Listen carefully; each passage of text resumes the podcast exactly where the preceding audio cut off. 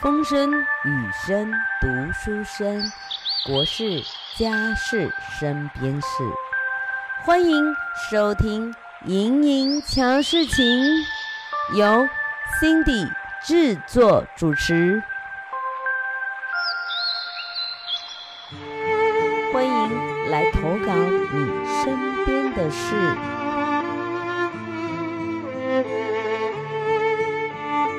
大家好，我是 Cindy。那我们今天呢，还是接着我们静思堂的系列。那今天主要要介绍的是达摩祖师。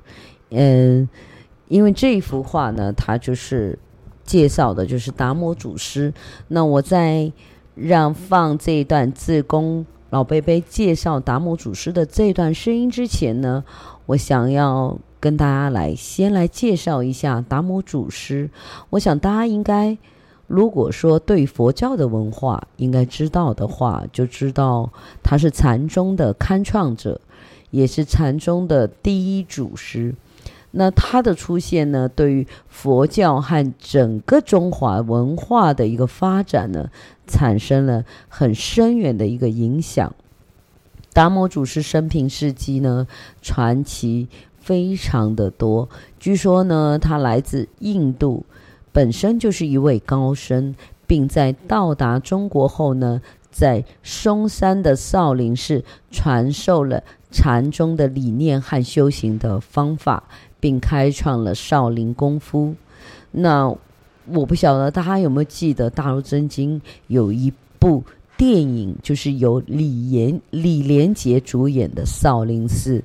我想，它也影响了整个全球对于中国武术的这样一个发展跟一个传播的一个效力。达摩祖师提倡的是禅修，那这种修行的方式强调了是身心合一的境界。通过打破日常思维的框架，让人能够超越物质世界的束缚，达到超脱境界。禅修对于提升个人的精神境界、增强意志力、调节情绪等方面有着极大的帮助，是现代社会中越来越受欢迎的修行方式之一。除了对禅宗和武术的贡献外，达摩祖师还留下了许多重要的著作和言论，其中最著名的是《坛经》，这是一本关于禅宗教义和修行方法的重要经典。当然，至今仍在佛教界广泛流传。总的来说，达摩祖师是一位对中国文化和佛教有深远影响的伟大人物。他的教学理念和功夫技术在中国文化史上占有重要的地位。所以，大家就赶快打开你的耳朵，我们来播放这一段的画像——达摩祖师画像的一个介绍。所以他眼睛不是看你的，但是他知道你的心好坏。所以讲，今日你起来，今日都是足好。因为你讲你无造，无造就代表你足好。三界混起。你看做坏事的人，伊就惊伊嘛。伊讲、嗯，哎呀，我看着你的心，看你当时做歹代志啊。好、嗯，啊，恁都是拢是报正向的东西最好的。所以他，诶，正气的，他们欢迎你来，他的足欢喜啊。伊讲。这这阵就讲，哎呀，你来，阮作感恩多媒体新闻安尼。啊，这这边的话，以前的话哈，就是谈话谈话。你看，它的空间有很多，但是它意境有出来。这个禅话以前啊，是我们中国很流行的，但是战败的时候，然后日本啊贴贴去了，所以我们现在要学禅话，都是要到日本去学啊。所以这个比较少，比较少这个成嘛。是。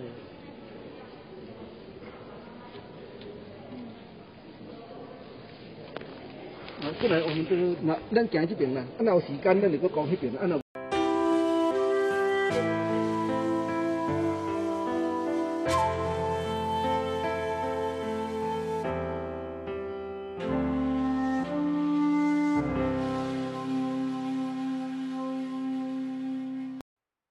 大家好。今天想跟大家分享的是柴切尔夫人永不褪色的铁娘子。柴切尔是永远的铁娘子，全世界最有权势的女子。英国历史上第一位女首相，也是二十世纪首相任期最长的柴切尔夫人宣虽然宣布辞职，为本世纪保守党执政以来表现最积极的十一年画上了休止符。然而，隶属他的事业成就依然光芒四射，也创造了历史的记录。无论喜欢他或攻击他的人，都说他的政治生涯一直受信用之神眷顾。但是，真正的原因其实是他的个性，否则他不可能如此成功。以一个政治人物而言，他为政坛带来尊严。他的勤奋专注、言行一致以及纯真恳切，得到许多人甚至一些政敌的尊重。从一九七九年来，五月就任首相以来，成为英国政界最有权力的人。这项纪录将使后继者望尘莫及。第一章。一个杂货商子女。当历史老人把时针倒拨到了一九七九年，那年的五月三号，大不列颠以北爱尔兰联合王国这个最典型的两党制国家，举行了执政党工党和在野党保守党之间的决选。选举结果表明，保守党赢得了压倒多数的选票。历经四年保守党领袖生涯的玛格丽特·撒切尔夫人，获得了组织保守党政府的资格，正式接过了前保守党领袖丘吉尔、艾登、麦克米伦和希斯的接力棒。开创了八十年代英国内外政策巨变的撒切尔夫人的革命时期。当天晚上，撒切尔夫人在保守党总部接受了众人的祝福和欢呼，在镁光灯咔嚓咔嚓声中度过了他生命中最愉悦、最风光、最幸福的时刻。从这一天起，撒切尔夫人做了西方国家的第一位女首相，从而与以色列总理梅厄夫人、印度总理英迪拉·甘地夫人和斯里兰卡总理班达拉奈克夫人平分秋色，共得妇女居于巅峰的风采。成为英国政坛上的领袖人物，非常计较门第资历的英国政治界，对后继者出身卑微历来是不屑一顾的。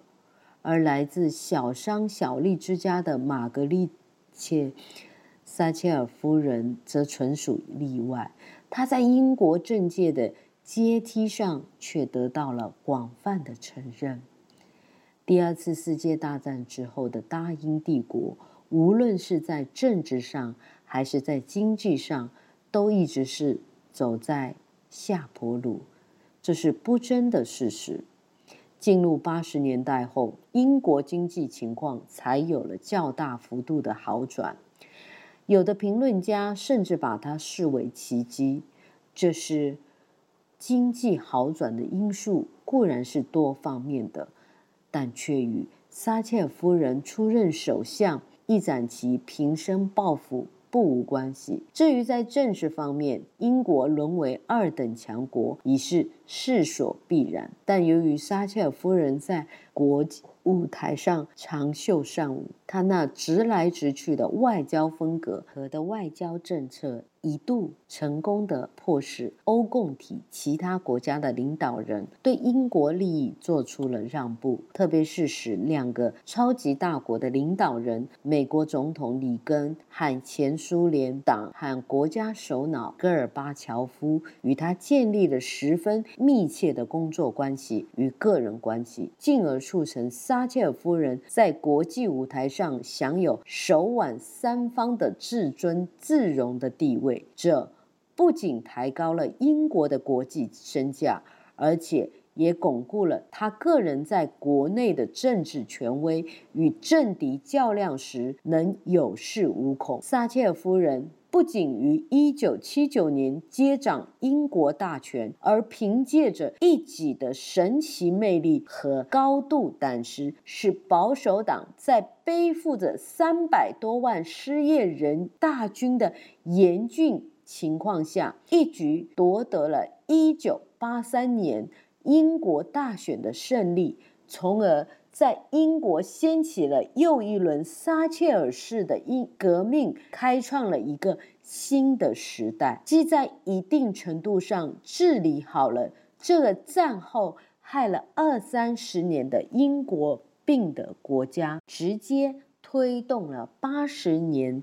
整个西方保守主义势力的抬头，这一切无疑在英国历史上是罕见的。可以毫不夸张地说，这位女强人的政绩不愧为丘吉尔之后的第一人。她名副其实的是本世纪最杰出的女政治家之一。除了赫赫政绩之外，撒切尔夫人的身上。还散发出女性特有的魅力。不错，人们都习惯于把撒切尔夫人视为自信、进攻、挑战、威严和果断的典型，而忽略了她也是家庭生活中的最核心的部分。往往看不到她也是一个贤妻和良母，是一位热情。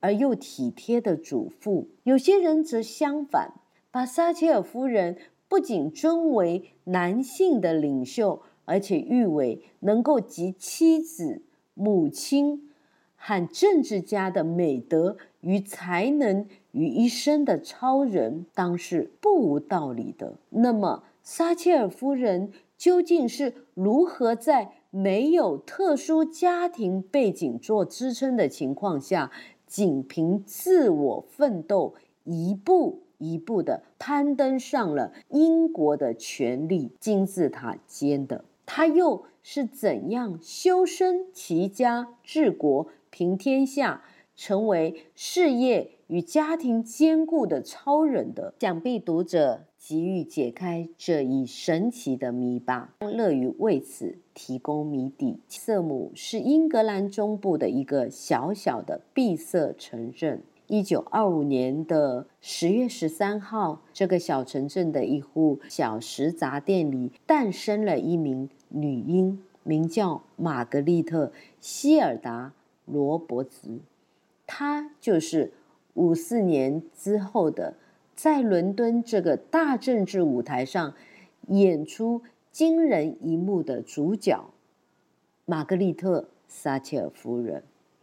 想当年，撒切尔夫人的父亲阿尔弗雷德·罗伯茨只是一个小食杂店的店主，他的母亲比阿特·阿丽·史蒂芬森在出嫁前做过裁缝。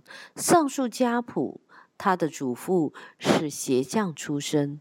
外祖父当过铁路路警，从各种情况来看，这只是一个不很富裕的笃信基督教的小业主家庭。所以说，撒切尔夫人绝非生来的统治者，她缺乏先天条件，没有丘吉尔等多数保守党领袖那样显赫的家族背景。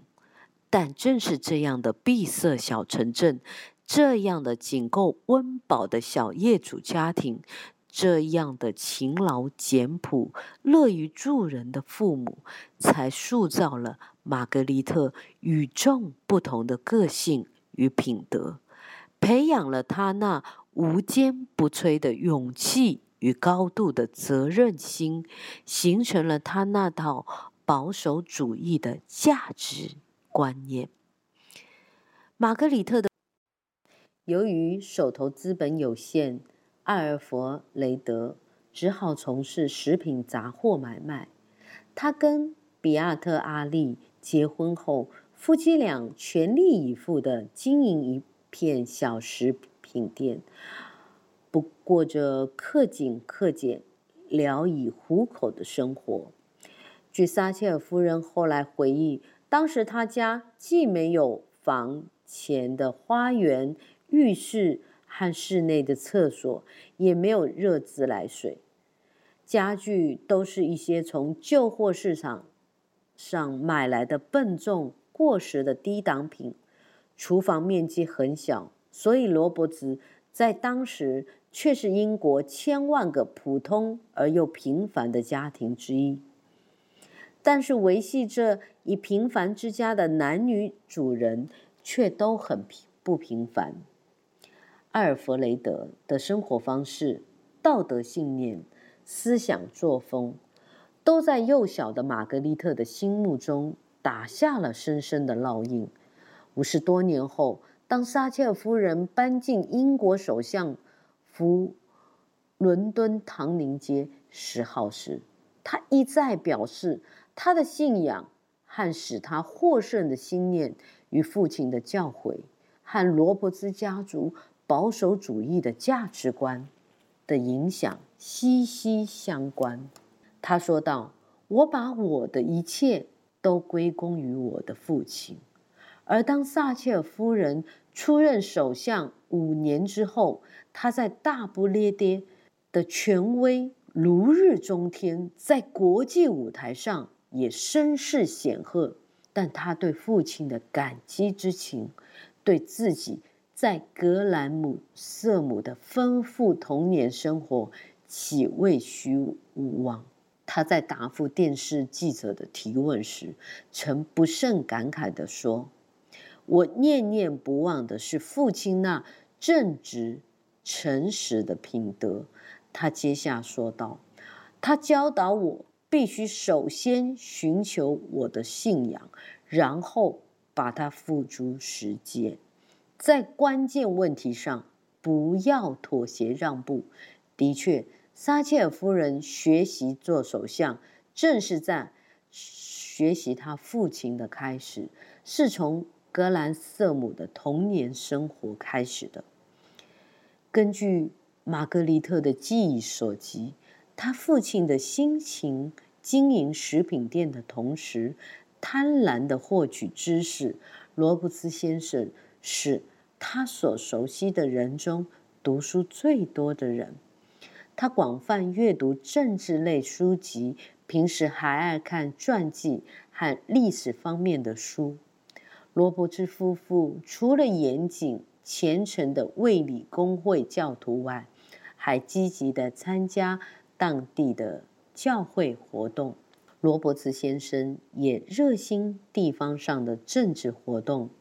玛格丽特两岁时，他父亲就当选为克兰瑟姆市政自治议会的议员，而且一干就是二十五年。一九四三年，罗伯兹先生成为格兰瑟姆市的市长。他在商业上和政治上所取得的成就，他在这个小市镇上的艰苦创业史，他言行一致，乐于助人。自强不息、谨慎述公的为人处事的风格，成为格兰瑟姆镇上居民的精神楷模。这一切都不能不对幼小的二女儿玛格丽特产生巨大的影响。玛格丽特成名之后，面对无数次记者采访，她虽然很少提及母亲，但显然这位。只会吃苦耐劳、不爱抛头露面的家庭主妇，对自己女儿的影响也是很大。撒切尔夫人后来回忆到，星期天早上，母亲常常起得很早，烤饼、做饭，到我们八点左右下楼时，第一炉饼子已经烤好了。她是个非常能干的妇女，她结婚之前做过裁缝，她整天都从来没有。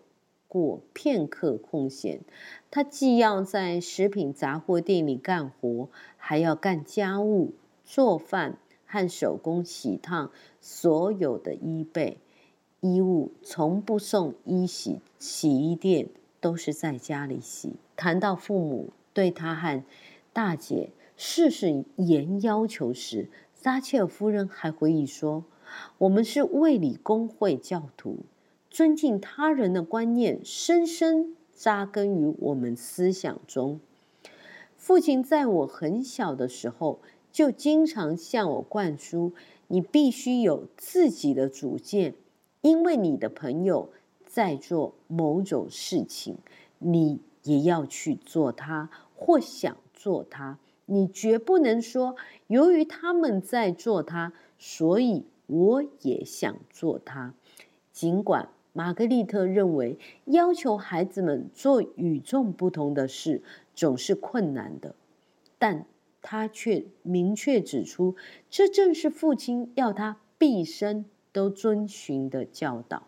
在这样的家庭、这样的父亲熏陶和教育下，玛格丽特从上小学时就表现得与众不同。她五岁时就被送进。初级小学念书，但不是送到附近的公立学校，而是送去离家较远的亨廷顿托尔路小学。每天来回四趟，要步行走四英里多的路。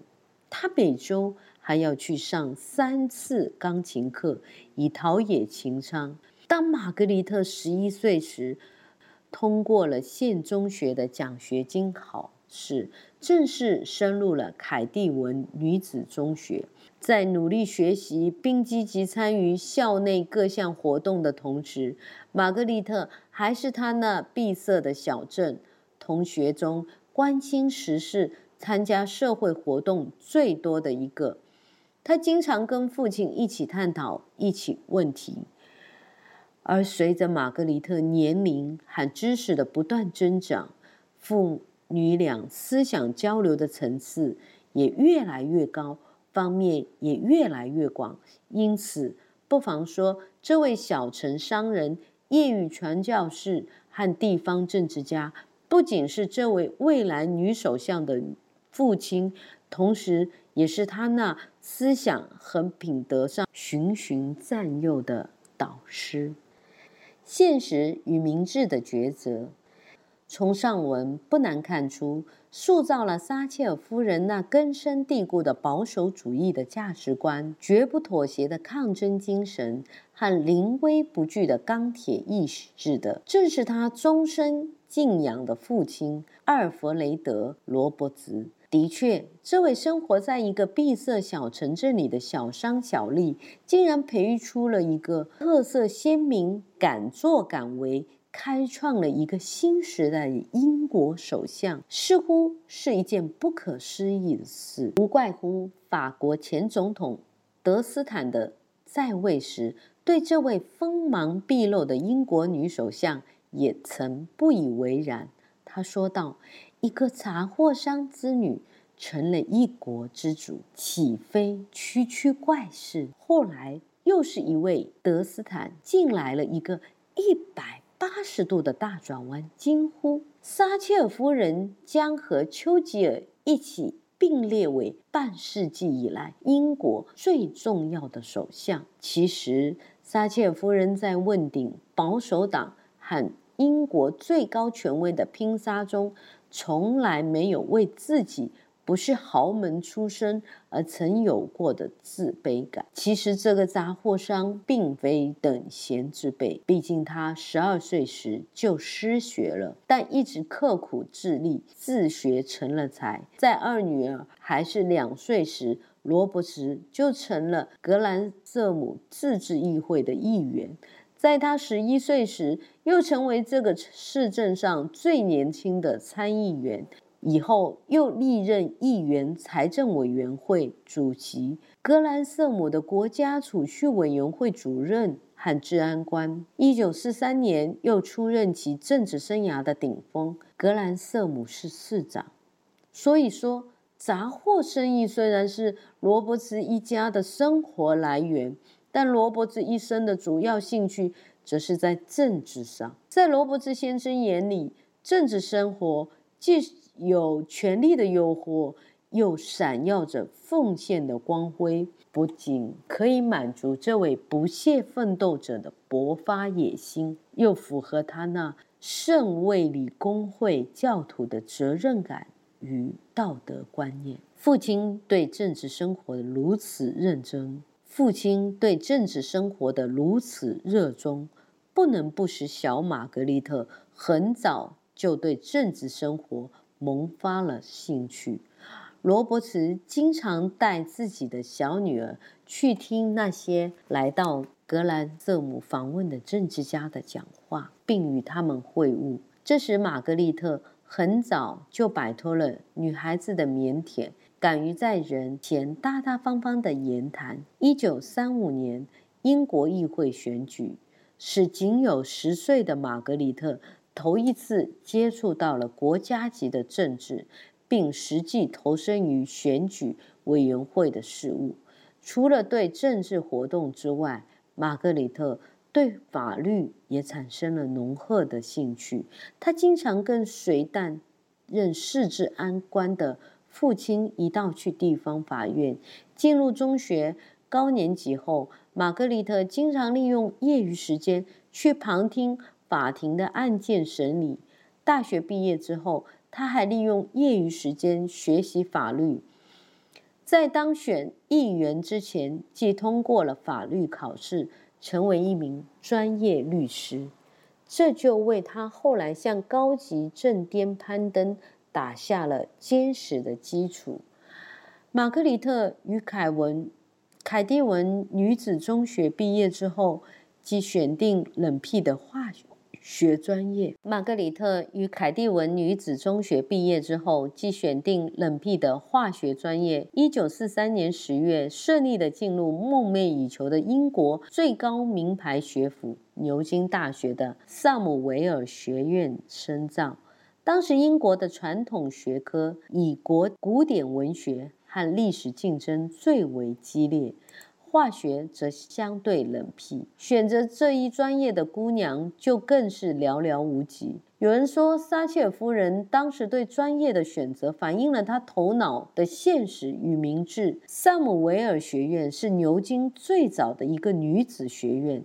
该学院曾培养出了一批杰出的女政治家，前印度总统英格拉·甘地夫人即毕业于此。玛格丽特从此第一次离开格兰瑟姆老家，第一次接触外界，搬进了牛津大学的萨姆维尔学院。这位十八岁姑娘的生活从此开始了新的一页，在炼狱中成长。牛津大学格兰瑟姆虽只有两三百英里的路程，但对于这个从未出过家门、孑然一身又孤陋寡闻的罗伯兹小姐来说，遇到了多方面的麻烦。有人说，牛津对这位新生的确不是天堂，而是炼狱。首先，玛格丽特必须通过乡音调整关，因为她入学初期。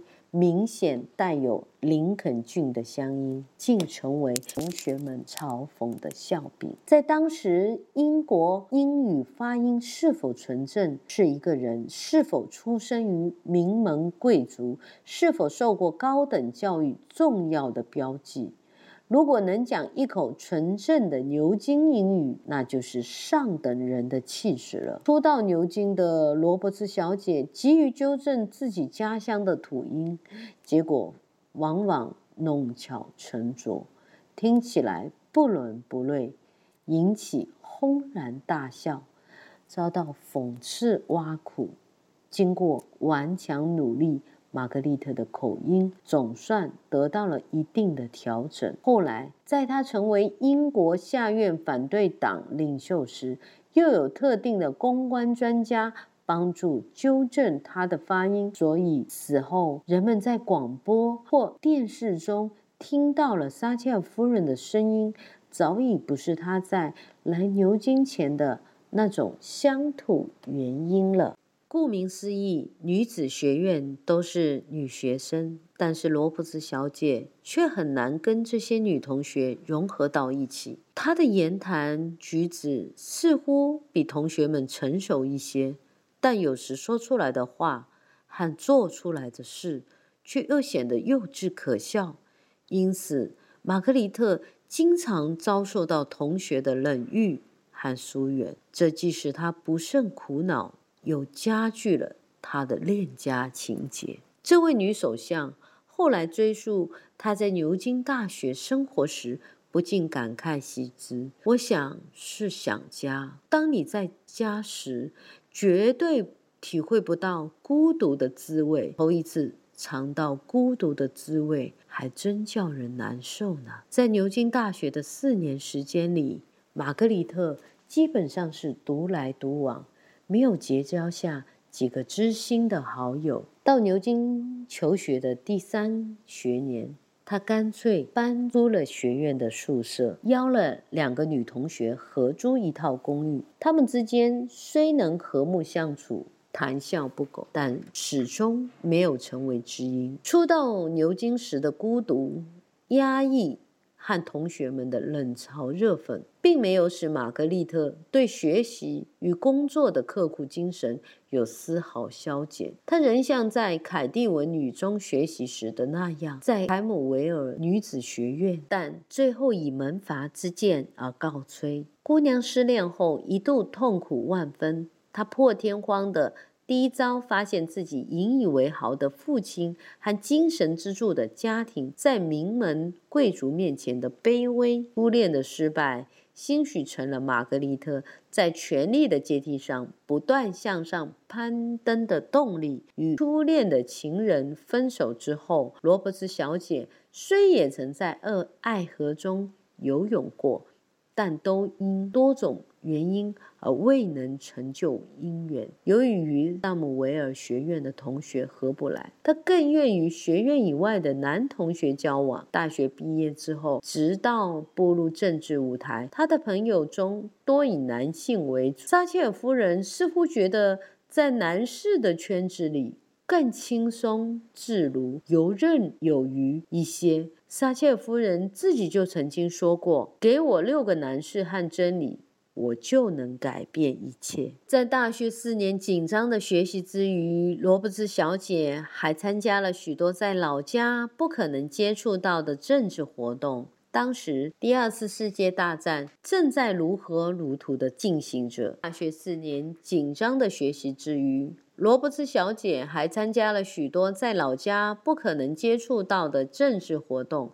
当时，第二次世界大战正在如火如荼的进行着，他没有置身于政治之外，而是积极活跃的参加了保守党组织的各项活动，成了牛津大学保守党俱乐部的重要成员之一。一九四六年，玛格丽特被推举为俱乐部的主席。当时英国政局动荡不定，保守党和工党。斗争激烈，玛格丽特则毫无保留地站到了保守党的这一边。从某种程度上说来，这与他那保守主义的传统家教不渊源。但更重要的是，玛格丽特在牛津的政治活动中深受保守党政治的熏陶。他非常钦佩温。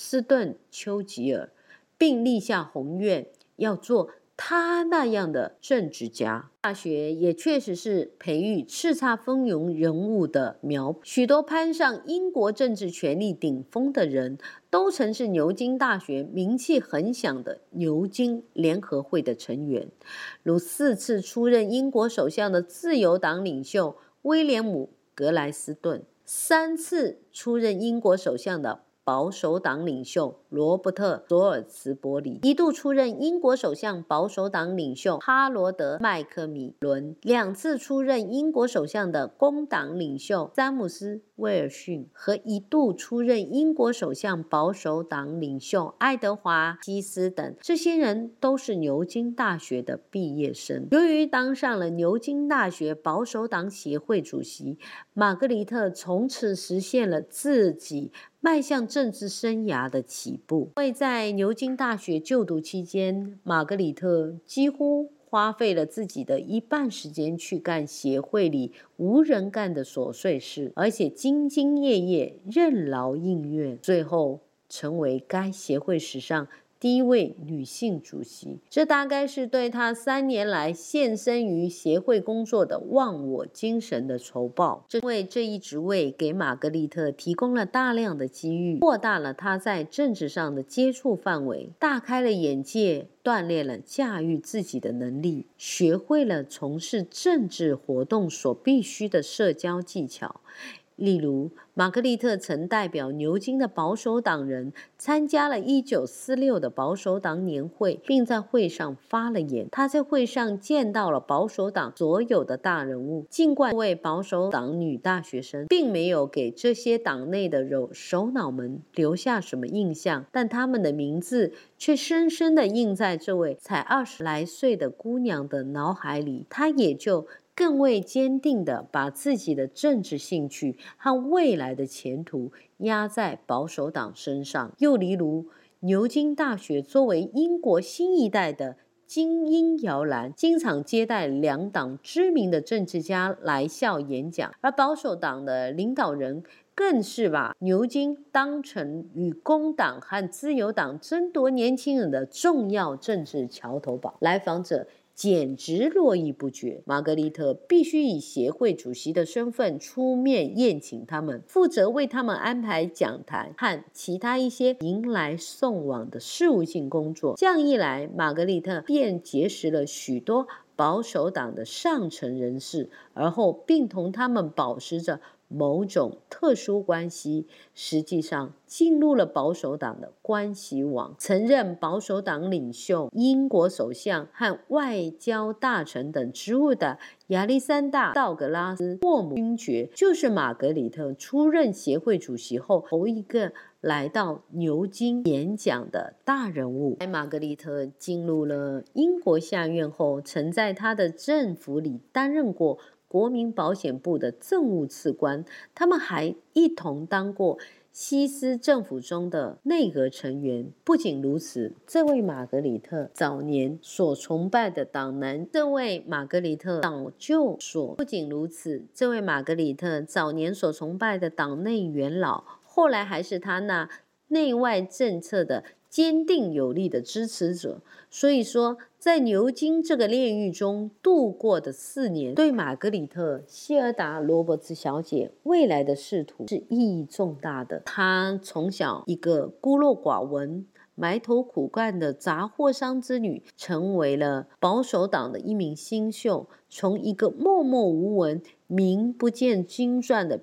偏僻小城的中学生变成了一位立志投身政治幼苗，一颗新苗在历史的风风雨雨中，终于脱颖而出，茁壮成长，成了世人刮目相看的女政治家。